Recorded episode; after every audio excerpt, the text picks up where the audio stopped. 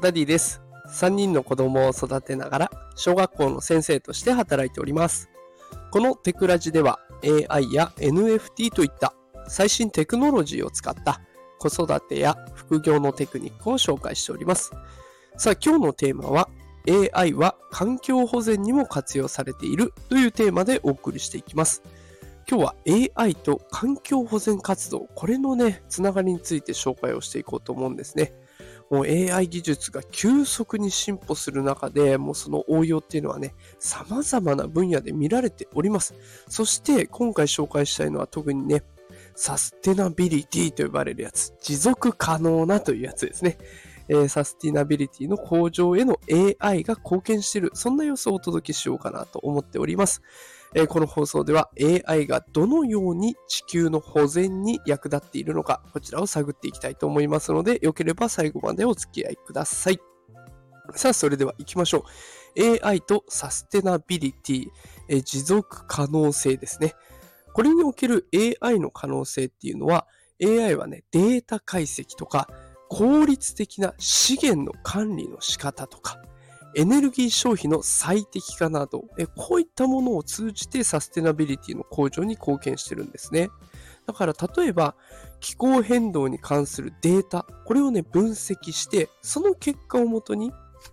環境保全、環境政策を策定するのに AI が使われるということを考えられるんですね。で実例としてはリスク管理といって日本企業ではね、AI を用いたリスク管理が注目されています。で特に環境リスクへの対応に AI が活用されているということが、え実例として挙げられます。でそれだけじゃなくて AI はサステナビリティ目標の達成にも貢献しているんですけれども、その導入自体が環境に与える影響についても考慮しているんですね。だから AI を使えばいいっていうふうに考えすぎず、AI を使うとデメリットもあるよね。そことさっぴいてどっちがいいのかなっていうのもちゃんと議論してるんですね。で、最終的には生成 AI の普及というところも関わってきます。もう生成 AI の急速な普及によって、サステナビリティ、持続可能性の観点からもこれがね、注目されているんですね。これらの技術がどのように環境に影響を与えるか、これが今議論されてるんです。だから、まあ、これまではね、AI と環境ってあんまり結びつかないように思われていたものが、AI によって環境の変化をデータで分析したりとか、今後の予測を立てたりとかっていうことができるようになるし、で、しかもそれを生成 AI を使ってうまく表現できればね、いろんな人に届けられるチャンスです。で、それだけじゃなくて AI を使うことのリスク、これも当然あるので、それも、えー、慎重に考えた上で今実践しているというところなんですね。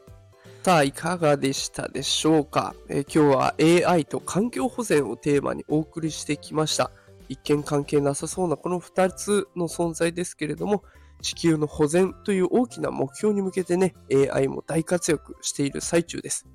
AI の持つ力を理解して、で、責任ある方法でその利用を進めることが、私たちの持続可能な未来には不可欠でありそうです。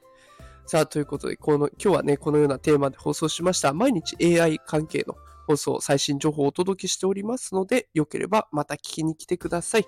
フォローボタンポチッと押してくれると嬉しいです。それではまた明日朝5時にお会いしましょう。働くパパママを応援するダディがお送りしました。今日も聞いてくださりありがとうございました。それでは今日も一日頑張りましょう。いってらっしゃい。